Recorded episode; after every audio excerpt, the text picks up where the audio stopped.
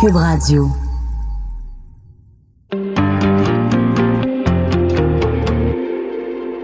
On les critique, on les juge, on dissèque leurs faits et gestes.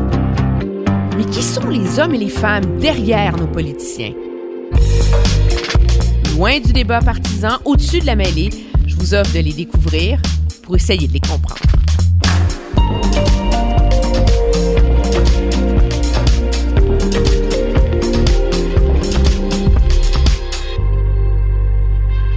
Vous présente Constant Awashish.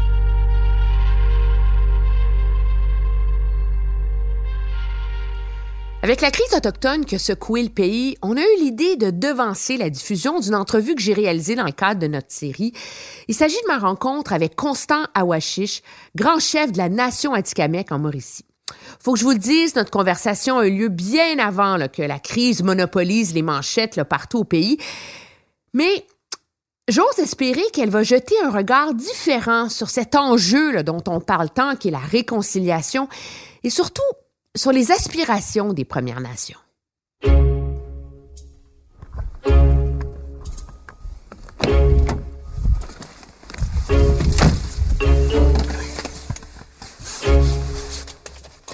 Voilà, on prend la route, on quitte l'est de Montréal et je m'engage sur la 40 vers Trois-Rivières, Shawinigan, puis Latuc.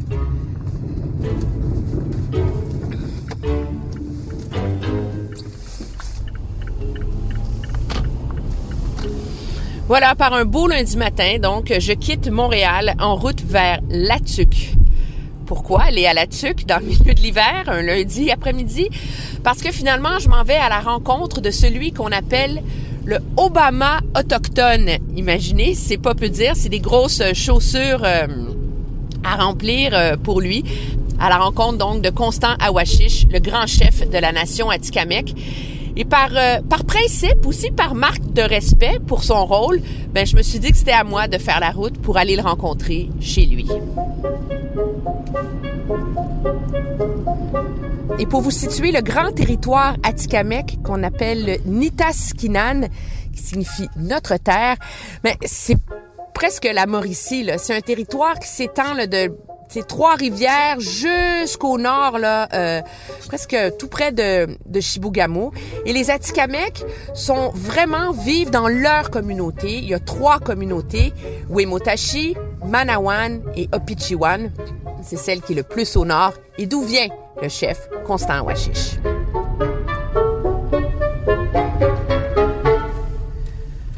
Alors pour les gens qui se posent la question, nos auditeurs montréalais et les gens euh, des grandes villes, je peux vous confirmer qu'il y a des grandes parties du territoire euh, québécois où il n'y a pas de service cellulaire parce que là, j'ai perdu euh, le pouvoir d'écouter mes podcasts pour surmonter l'ennui d'une longue route. Alors, je regarde le paysage qui est absolument magnifique.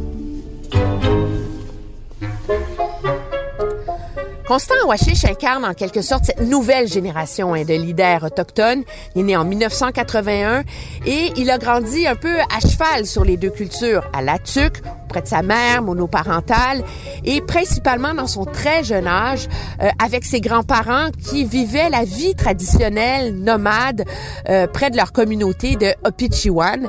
Ensuite, il a fait des études de droit à l'Université d'Ottawa et à 33 ans, il décide finalement de se lancer en politique et est élu grand chef de la nation Atikamekw en 2014. Imaginez quelques jours à peine après son élection, accompagné des chefs des communautés de Wimotashi, Manawan et Opichiwan, qui sont les trois communautés Atikamekw, ils se rendent à Québec pour affirmer leur souveraineté sur leur territoire, le Nitaskinan, qui est un immense territoire, c'est 80 000 kilomètres carrés au nord de Trois-Rivières, en Mauricie. Et voilà, trois heures plus tard, j'arrive à La Tuque. Euh, les bureaux de la Nation Atikamekw sont, mon Dieu, directement au centre-ville. J'y arrive. Donc, euh, donc voilà, je stationne l'auto, puis on va à la rencontre du grand chef.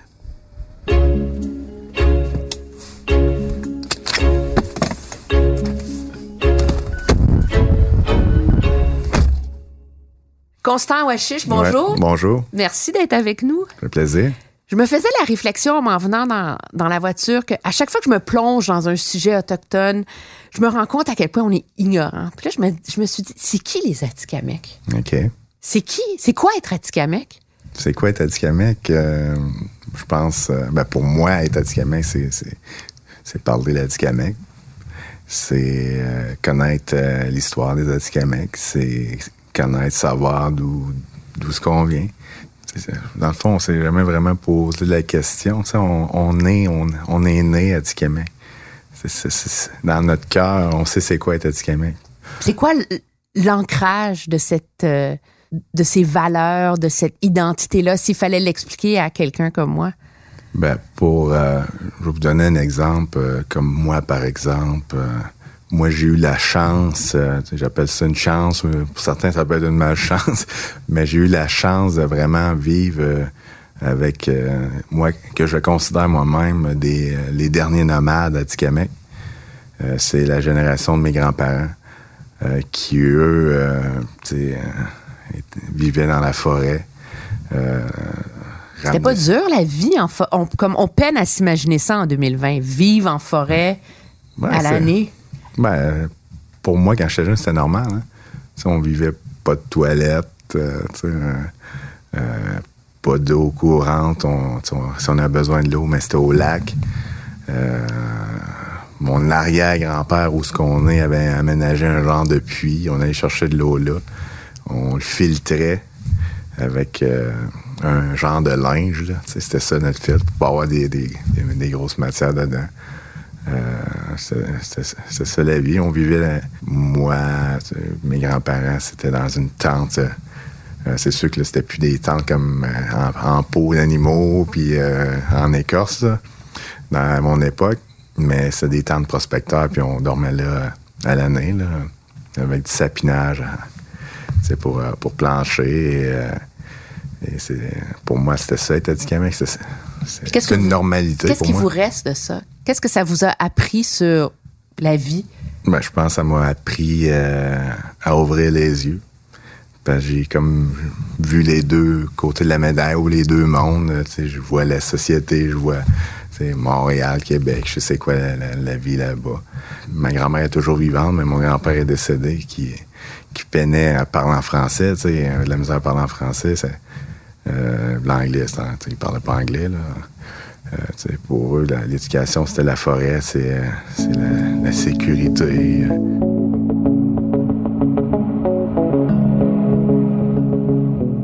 Ce rapport à la terre, il est important. Hein? Dans... Pourquoi?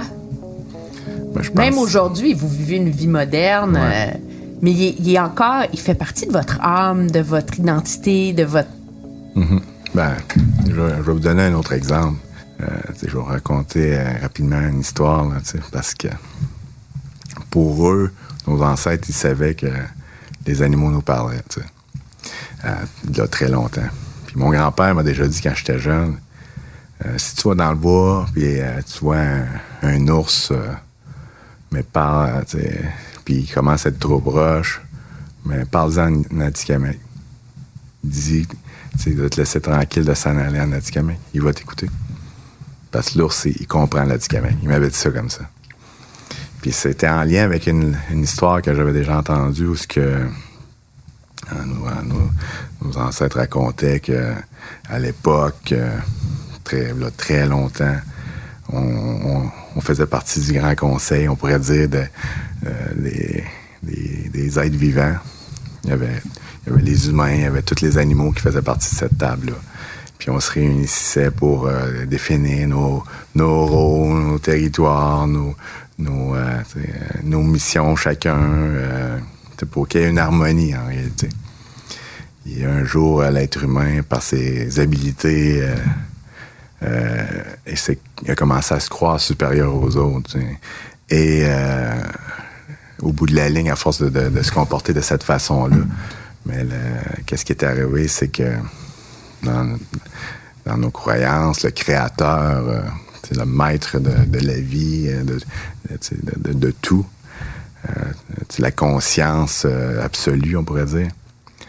a dit que les êtres humains, vous n'aurez plus le droit de parler avec les autres. Vous allez être comme exilés. On a été exilés. On n'avait plus le droit de parler aux animaux, parler aux plantes, aux arbres. Mais en réalité, c'est eux qui se sont fait interdire de nous parler, de nous répondre. La seule façon de nous parler pour euh, suite à ça, mais c'est à travers les cérémonies. c'est comme ça que tu sais, hein, euh, qu'on a, qu'on a su garder le lien avec les animaux, que ce soit l'ours, que ce soit le loup, que ce soit le castor, que ce soit même la tortue. Euh, l'orignal, l'ours polaire. À travers les cérémonies qu'on peut parler à ces animaux-là. C'est encore important dans votre vie, ça? Oui, ça, ça me permet d'être groundé, de ne pas oublier que on faut pas tout saccager. Euh,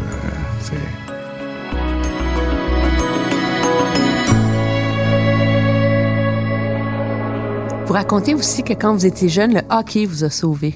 Oui, ça, on est loin des chamans et des. Euh, c'est vrai. Mais le hockey, oui, ça m'a permis. Euh, Parce que vous avez vécu en deux mondes. Vous avez vécu en partie avec vos grands-parents, dans la forêt, dans ce mode de vie très traditionnel. Oui. Puis en partie ici à la TUC, dans une réalité autrement plus difficile. Euh, moi, j'ai tout le temps eu l'impression que le hockey, en quelque sorte, m'a aidé à avoir un certain, euh, une certaine routine dans la vie occidentale, on pourrait dire. OK. C'est ce qui vous groundait dans cette vie ouais, ouais. extérieure. Parce que, euh, le hockey, euh, j'aimais ça. Je manquais pas de pratique. J'étais à toutes les games. J'avais des amis, des très bons amis dans le hockey qui. c'est des très bonnes familles. Puis, d'ailleurs, je pense que j'ai jamais remercié les, les coachs, tout ça. Mais, tu sais, ils ont tout le temps pris bien soin de moi. Puis, euh, fait que vous avez été chanceux. Moi, j'ai été chanceux, je pense. J'ai quand même eu du bon monde. Il y a du bon monde à la tuque, tu sais, en réalité. Je pense que c'est ça qui m'a groundé un peu. Puis, euh, qui me permettait d'être euh, plus tranquille que tannant, le, potentiel d'être tannant que j'aurais pu être. c'est ça. Mais c'est une dynamique puis je veux pas tomber dans les préjugés qu'on entretient, mais vous-même, vous en avez déjà parlé. C'est une dynamique dont c'est difficile de sortir. C'est vrai. Les, les communautés, celles de l'alcool, mhm. la drogue, le décrochage des jeunes. Ben, Comment on fait? Ben, il faut quand même, euh, je pense, c'est mon côté tête de cochon qui m'a rendu comme ça. Mais euh, c'est pour moi, comment on fait. Euh, ce que j'ai souvent dit depuis 2014, quand la première fois j'ai été élu, c'est de travailler sur la fierté.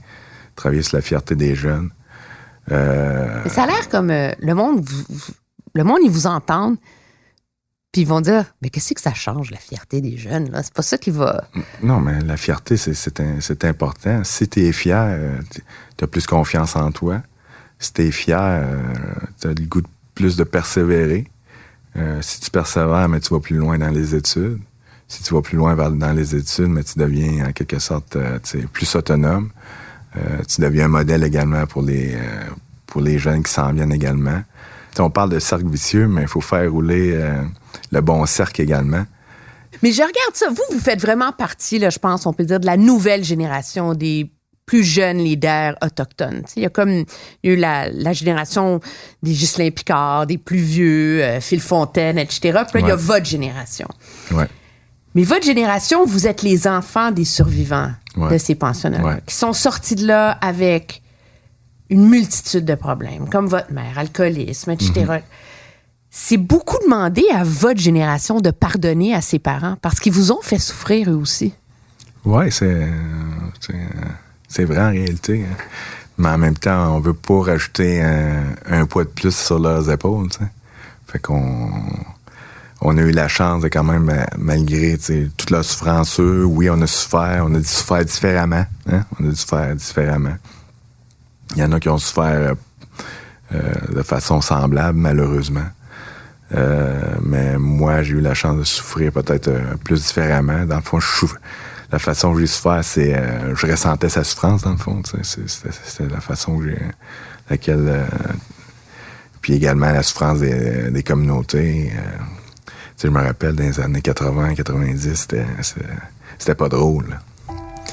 C'était pas drôle dans le sens qu'il y avait beaucoup de gens qui s'enlevaient la vie hein, dans les communautés autochtones.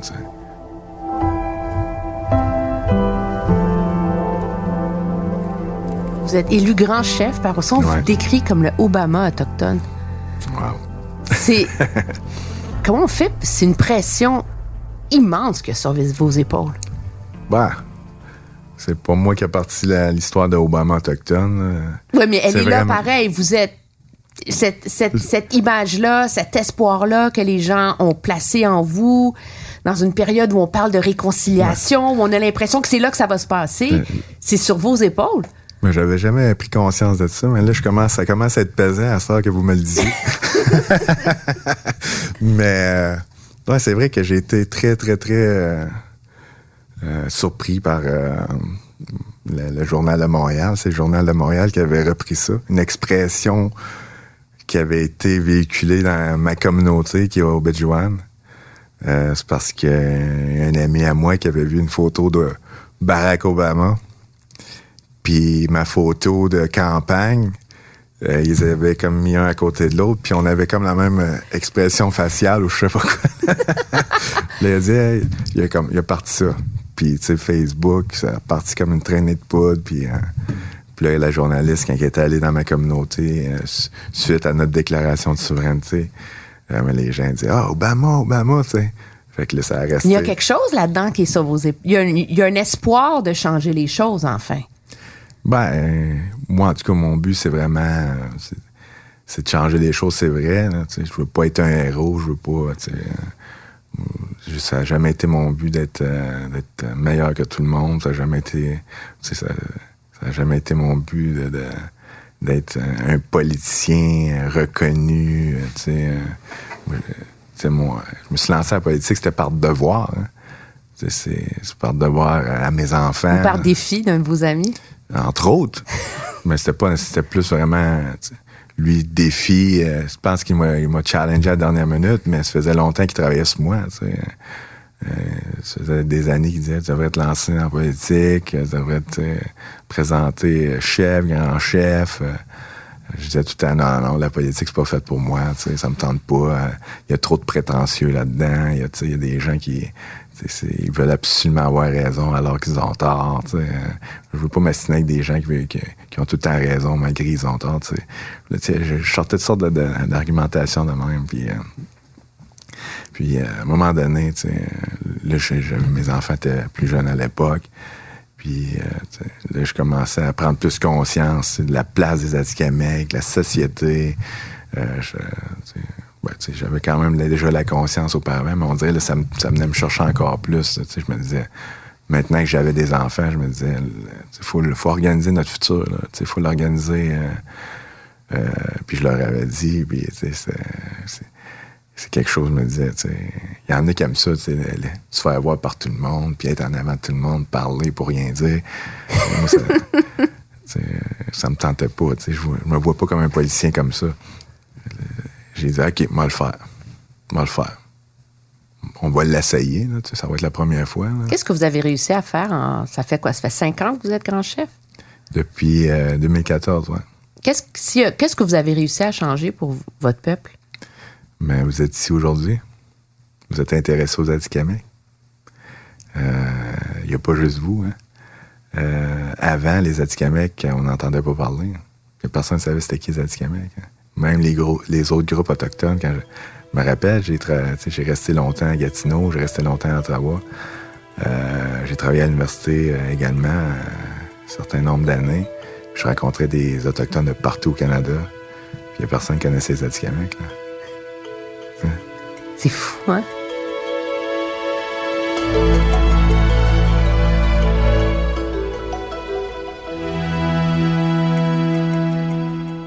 Quelques jours après que vous êtes élu chef, en septembre 2014, des chefs des communautés, vous rendez à Québec, vous faites une déclaration de souveraineté. Ah oui. Qu'est-ce que c'est? Qu'est-ce que c'est? Euh, vous avez fait. Ben, pour, premièrement, ça a été, Vous n'avez pas fait l'indépendance, là, on s'entend. Non, non, non. Il faut faire la différence entre l'indépendance et la souveraineté. Mais la souveraineté, euh, je vais vous raconter juste rapidement comment ça s'est passé. Je rentre en poste. Euh, quatre jours plus tard, euh, on, me, remet un dossier. Voici ce qu'on on avait, les élus avaient planifié de faire pour dénoncer tout ce qui, qui se produit sur le territoire.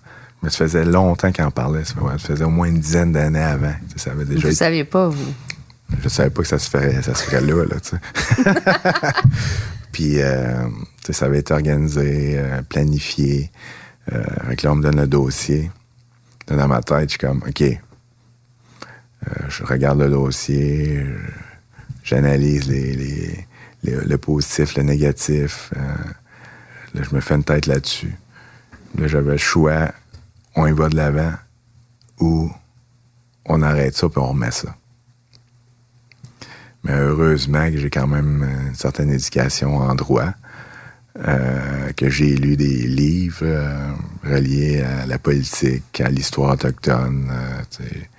Euh, dans, mon autre vie, je me suis intéressé beaucoup à la langue. J'étais toujours à la recherche. c'est pas normal que les Atikamekw soient mis de côté comme ça. Puis j'ai lu des livres là-dessus, on en peut finir. Et quand j'ai regardé le dossier de déclaration de souveraineté, il y avait. Ça rentrait dans mes principes. Puis malgré le, gros défi, puis la bombe que ça allait devenir à faire une déclaration de souveraineté, j'étais à l'aise à faire ça. Et on l'a fait. Est-ce que ça a changé le rapport des Atikamekw avec l'État québécois? Oui ça a changé. Je pense qu'il y a un plus grand respect du gouvernement québécois. Je pense qu'il y a un plus grand respect des Autochtones en général également. Euh, parce que la population, dans le fond, que tout ce que ça a permis, euh, la déclaration de souveraineté, vous l'avez mentionné souvent ailleurs, il y a l'aspect de l'éducation. On a éduqué la population en général sur les Atikamekw avant tout, mais sur les euh, Autochtones en général également on a éduqué notre population à nous. Parce que souvent même notre population, connaît pas tous les détails de notre histoire ou s'intéressait, commençait à se désintéresser à notre histoire. Puis avec ça, ça a comme réveillé encore une fois, ça a redonné un second souffle. Il y a un côté social également. C'est, le côté bénéfique, c'est, de se redonner une, beauté, une mission, se redonner une fierté en tant qu'Adikamekw, c'est de, rappeler aux jeunes, hey, tu sais, vous êtes Adikamekw, c'est, pas une mauvaise chose être Adikamekw. C'est une bonne chose. Voici votre histoire, voici euh, qui vous êtes. Vous, parlez une langue différente, vous avez une culture différente, vous avez, vous êtes tellement riche euh, Adikamekw. Utilisez-le. Soyez fiers de ça.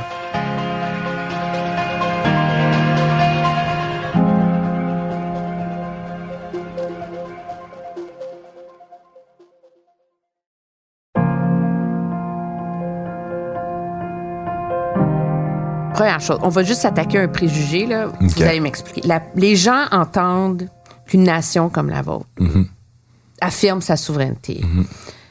revendique son autodétermination. Il y a différentes formules. La réaction première, c'est de dire bon, ils veulent prendre le contrôle de nos ressources naturelles. ils veulent bloquer nos projets miniers, bloquer les pipelines. Ouais. Ben, c'est pas. Qu'est-ce que vous répondez à ça? Parce que c'est ce qu'on. C'est la perception de beaucoup de Québécois ou de Canadiens en général. Euh, c'est pas nécessairement la, majorité. Non? Non. La majorité, euh, ce qu'elle pense, c'est que faut aider les Autochtones. On nous a mis dans des communautés, dans des réserves. Et euh, ben, ça, les, les ça a pris du temps à nous amadouer comme ça. On était plus indépendants. Je sais pas pourquoi c'est comme ça. Notre culture est forte, notre langue est forte. Euh, dans l'Ouest canadien, ils sont encore plus nombreux que nous, les, nous, les, Autochtones. Mais beaucoup ont perdu leur langue là-bas. Euh, beaucoup sont urbanisés. Euh, les statistiques disent que c'est, je pense c'est 70% de la population autochtone est en milieu urbain. Mais chez les Atikamekw, c'est totalement le contraire. Puis on est l'exception à la règle à ce niveau-là.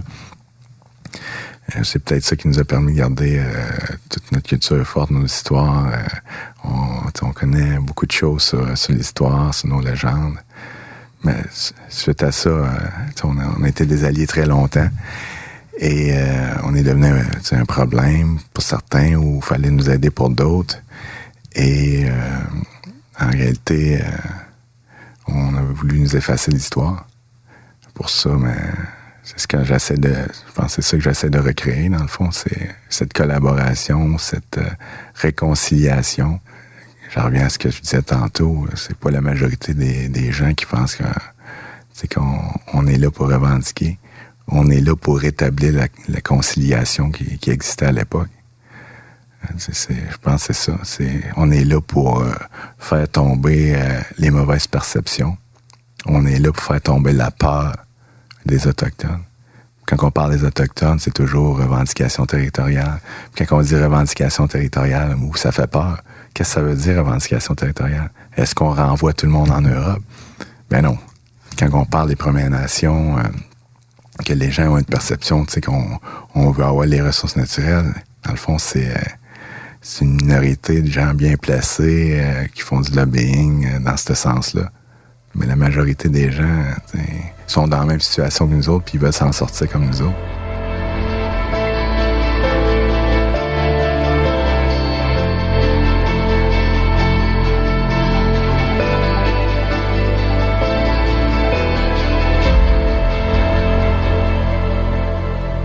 Réconciliation. -hmm. Négocier de nation à nation.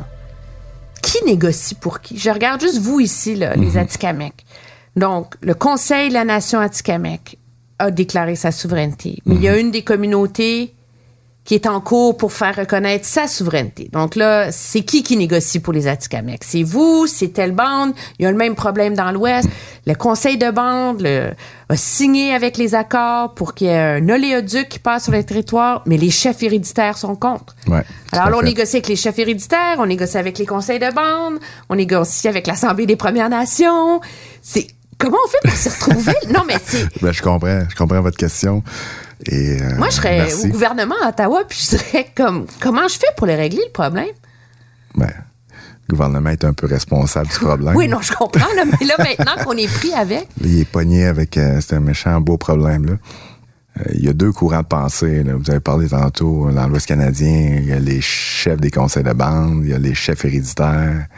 À l'époque, avant qu'il y ait des conseils de bande, c'était des agents, de, des agents des, des Indiens. Là. On appelait ça de même, les agents des Indiens qui décidaient tout. Là. Qui disaient qui va aller là, euh, qui va, qui, peut sortir de la communauté, combien d'argent qui va rentrer dans la communauté, comment il va sortir. Oui, puis les conseils de bande sont vus comme une création coloniale qui vous a été imposée. Donc là, on est. Ben, c'est ça. C'est là que vient le, le gros débat pour nous, euh, que tu viens de Malouane, au Montachi, au Bedjouan, on a toute la même histoire, on a toute la même langue, on a toute la même culture, on est toutes parentés de près ou de loin, on est, on est une nation. Mais le système de la loi sur les Indiens a créé trois communautés, trois numéros de bande, trois pouvoirs, trois agents de l'État. Dans une conférence, il y a déjà quelqu'un qui était venu me dire ça. Euh, y cette personne-là, c'est un plus traditionnaliste, qui reconnaît pas les conseils de bande, puis il était venu venu se plaindre en avant tout le monde en disant, vous êtes décolonisés, euh, vous êtes représentés par tel, blanc, ouais. Là, je les laissais parler, puis à un moment donné, il avait fini. On était une coupe sur le panel. J'ai dit, moi, répondre, moi. Fait que là, j'ai expliqué un peu c'était quoi les, la situation. Puis j'ai dit, euh, moi, je suis grand chef de la nation du Québec. Ouais, c'est vous le grand chef ou c'est ouais. le chef de Wimontachi, le vrai chef des gens qui habitent à Wimontachi? C'est ça, il y a comme ouais. un, il y a une... Ben, c'est ça. C'est pas clair, là, dans certains dossiers. Eux sont, sont, sont élus en fonction de la loi des Indiens. Moi, je suis élu en fonction du référendum que les, les gens ont demandé. T'sais, ça a été accepté par référendum. Les gens voulaient un, un, un grand chef et euh, c'est la volonté du peuple. Donc, euh, le, le, peuple voulait un référendum. Tu peux pas aller à l'encontre d'un référendum. C'est ça la réalité. Mais souvent, les, les, tractations, euh, les gouvernements donnent plus de pouvoir au conseil de bande. Donc, c'est plus facile de, donner cette illusion-là que c'est eux le vrai pouvoir, malgré qu'ils ont un pouvoir, mais ils ont un pouvoir pour les membres de, la liste de bandes qu'il représente. Il y a un ménage à faire là, dans la gouvernance autochtone pour qu'on puisse vraiment en arriver à des négociations, un rapport nation à nation. Là. Tout à fait. Ben, pour nous, euh, j'ai quand même été élu à deux reprises, euh, malgré euh, une campagne très solide contre moi aux dernières élections, euh, même de la part d'élus des communautés qui ont, qui, ont, qui- ont travaillé très fort pour que je sois, je sois débarqué. Je rentrais encore plus fort que la première fois. Donc, euh, puis je pense que dans la société en général, c'est comme ça quand je vous racontais que la perception des Autochtones, c'est pas nécessairement négatif en général. C'est une minorité qui aime pas perdre le contrôle ou perdre le pouvoir ou leur, opportunité ou leur... Est-ce qu'il y a une force politique des Autochtones qui est en train de, de naître chez la jeunesse que nous, dans la population majoritaire, on voit pas venir, mais qui va nous, nous frapper comme un train ou qui va, qui, qui va surprendre? Je pense que c'est euh, c'est un vouloir de prendre la place. C'est vrai que, au niveau démographique, les Autochtones, on, on surplante les Québécois. D'ailleurs, avec la, la réforme sur le droit de la famille, la, la- la démographie euh, des Québécois risque de planter encore plus. Mais Parce que vous, vous avez 20 qui est en bas de 5 ans? Non. 50% de notre- population est 19 ans et moins. C'est hallucinant, ça. Ouais. Il faut leur trouver des jobs, il faut leur trouver un avenir, il faut, euh, faut, les, faut les faire participer, il faut... euh,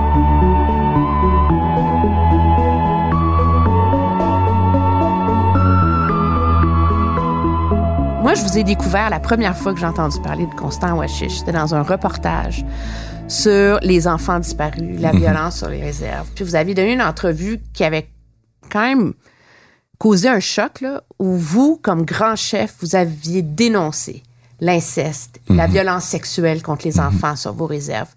Puis moi, c'est la première fois que je voyais à la télé un grand chef autochtone dénoncer publiquement et Ouais. briser un des gros, gros, gros tabous Ouais. de sa propre communauté. Non, mais c'est... euh, Oui, j'ai parlé beaucoup, euh, tu sais, c'est- je, je parlais de ma communauté, mais c'est pas... euh, les Autochtones n'ont pas le monopole de ça.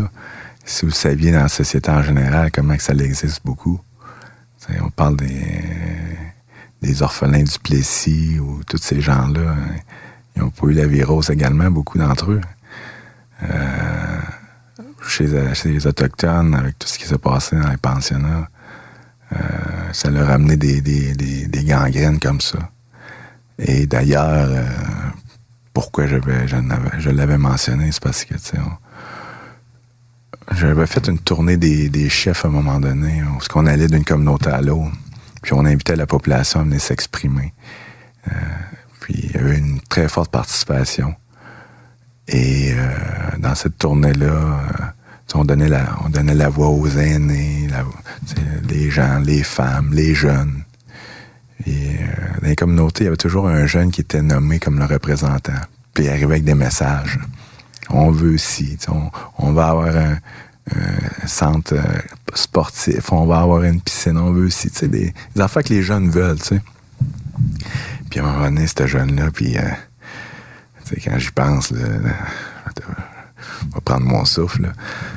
Euh, il est arrivé, puis il a dit. euh, puis ça a été le silence dans la salle quand il a dit ça. là. Il a dit Moi, je ne veux plus de pédophilie dans nos communautés. Il dit ça de même, le jeune. C'était comme paf. ça, faisait, un an grand chef. Puis il m'arrive avec ça, comme ça devant tout le monde dans la salle, là, dans, dans le gymnase, c'était plein de monde dans le gymnase, les chefs étaient là en avant. Il dit ça comme ça. Là. Mais avant, il, a raconté, il a dit on s'est réunis les jeunes, on, a raconté si- on veut ci, on veut ça, puis il arrive avec ça, on ne veut plus de pédophilie. Ça a fait comme euh, le cœur me virait de bord, hein. juste pour euh, imaginer un peu comment ça, ça m'avait frappé. Puis euh, quand j'ai dit ça euh, aux nouvelles c'est- à cette époque-là, mais c'est à lui que j'ai pensé. tu sais. Puis malgré ça, vous êtes quand même la première communauté au Canada qui a vraiment gagné de contrôler elle-même l'équivalent de sa Ouais. DPJ. Vos enfants à Tikamek ne sont plus pris en charge par la DPJ. C'est vrai. C'est quoi comme victoire pour vous? Ben, pour moi, c'est une reconnaissance, on pourrait dire. C'est beaucoup d'années de, travail. euh, même à l'époque, nos, nos, aînés euh, sont tous c'est eux qui sont décédés, ce monde-là. Ils disaient nos enfants, quand ils sont tannants, ils se font amener en ville. Ils passent en cours, ils se font envoyer soit à Drummondville, à Trois-Rivières, dans des centres fermés pour, pour euh, adolescents. Mais quand ils reviennent dans la communauté, ils sont encore pires. C'est ça que les aînés disaient. On n'est plus capable de leur parler, on n'est plus capable de les contrôler. Ils reviennent encore plus frustrés, encore plus... euh, c'est comme si on les mettait à part. C'est vraiment psychologique. Hein? Quand le jeune revenait, c'était, il se sentait plus pareil. euh, c'était vraiment une autre personne. C'est, c'est comme ça que les, les aînés parlaient. Et euh, ça a été comme ça pendant très longtemps. Le DPJ commençait à, à faire son cours. En plus, si on parle, Oui, si on puis la de commission rapport. Vérité et Réconciliation qui a quand même aussi dit que c'est une façon de reproduire les pensionnats autochtones, de prendre des enfants Ouais. dans des communautés, de les placer dans des familles d'accueil Ben oui. blanches en Ouais. ville. On refait la même chose, là. C'est la même affaire. Donc, comment vous faites, vous, par ailleurs? Vous êtes. C'est des, petites communautés, on s'entend, Mhm. là. Il n'y a pas. euh, il y a pas les mêmes ressources qu'en ville, etc. Vous prenez des parents qui ont des problèmes, je sais pas, de violence, d'alcool, de drogue. C'est- Puis ils ont des jeunes enfants.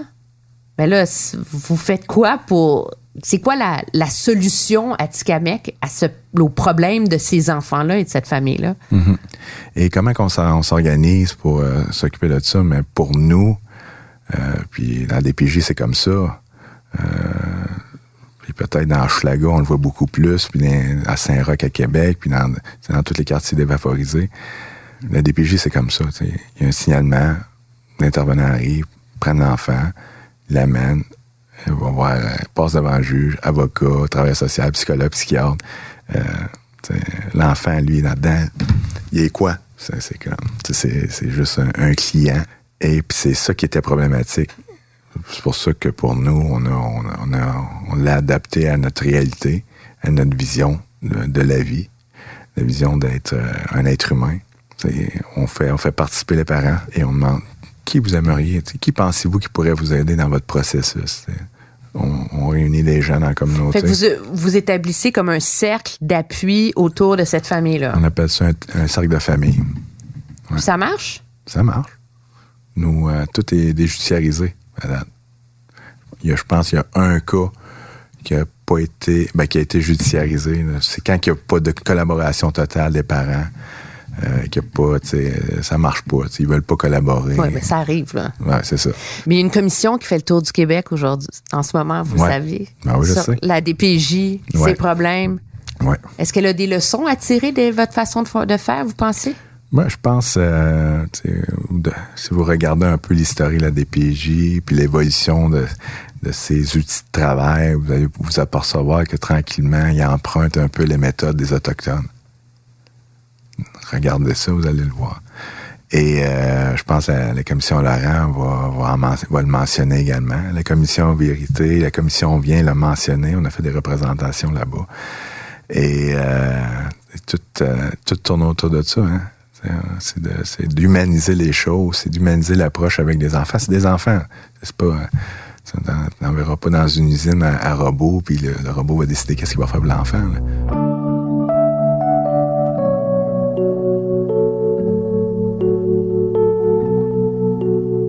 C'est quoi votre prochain, votre plus grand chantier qui vous attend? Ah. C'est d'a- d'avoir euh, suffisamment de logements dans les, dans les communautés.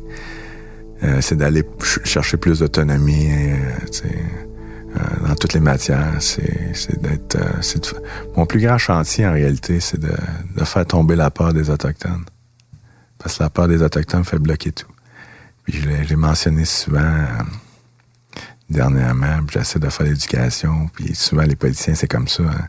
C'est les gens sortent de, je il y, en a qui viennent de la Côte-Nord, de la BTB, ils viennent de l'Estrie, euh, de la Beauce, de la Gaspésie, euh, de la Montérégie, Montréal, euh, la Rive-Sud. c'est souvent des gens qui ont, ils ont fait leur petite vie, ils ont, bien réussi comme chef d'entreprise ou ou euh, simplement professeur ou n'importe quoi, tu sais, journaliste. Euh, puis ils se décident de lancer en politique, puis ils deviennent députés, ministres, puis souvent ces gens-là connaissent pas les Autochtones. Euh, il y, en a, il y en a beaucoup qui ont, ils savent même pas que ça existe encore, des Autochtones. ben là, franchement. Ouais, c'est comme ça. Hein. Et, là, ils sont élus, ils deviennent ministres, puis là, il y a les Autochtones.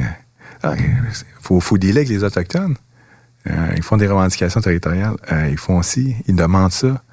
Euh, peu là, les deviennent, c'est comme, c'est, comme l'apprentissage. Puis eux, qu'est-ce qu'ils ont de la, vision autochtone? Mais c'est toutes les préjugés. Hein. Fait faut les éduquer, il faut leur parler. Est-ce que ça va changer dans cette. Est-ce que vous. Tu sais, la réconciliation, ça se fera pas en quelques années. Mais vous, vous y croyez que dans cette génération-ci, il va y avoir un gros changement? Je crois que grâce à vous, ça va changer. Grâce à moi ou à nous? Les journalistes, les gens des médias. Il euh, faut qu'il y ait une bonne volonté, il faut qu'il y ait de la bonne information, faut c'est de, faire tomber les préjugés, les mythes sur les Autochtones. On peut être souverain à titre autochtone, on peut être souverain sur nos territoires autochtones, tout en préservant l'intégrité territoriale du Québec et du Canada on va toujours être là pour le défendre. On va défendre tous ceux qui sont dessus. Puis je l'ai déjà dit également dans un comité sénatorial à Ottawa, j'ai dit. Puis c'était en anglais. Puis il y avait toutes sortes de des gens des partis.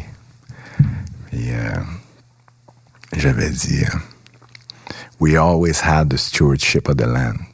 On, a toujours été. Il n'y a pas de, traduction exacte. Les gardiens du territoire. Gardiens, intendants, surintendants du territoire. But now give us the stewardship of the country dans le fond, give us, a sense of belonging. Donnez-nous notre sens d'appartenance. redevenons des alliés. Une autre métaphore je peux vous faire, euh, euh, soyons dans la même équipe. Arrêtez de nous faire réchauffer le bain. On veut, on jouer aussi. On veut être sur la glace ou sur le terrain de football. Il y a eu le Super Bowl là, pas longtemps. Euh, on veut être sur le terrain également. C'est simplement ça. Mais ça donne que nous autres, on parle, euh, on parle à Dikamek, euh, Algonquin, Inou, euh, Benaki, Cri. Euh, on parle, on peut faire des, des, on peut faire des codes, puis l'autre équipe ne comprendra pas, c'est pas pire. Merci beaucoup. Ça fait plaisir.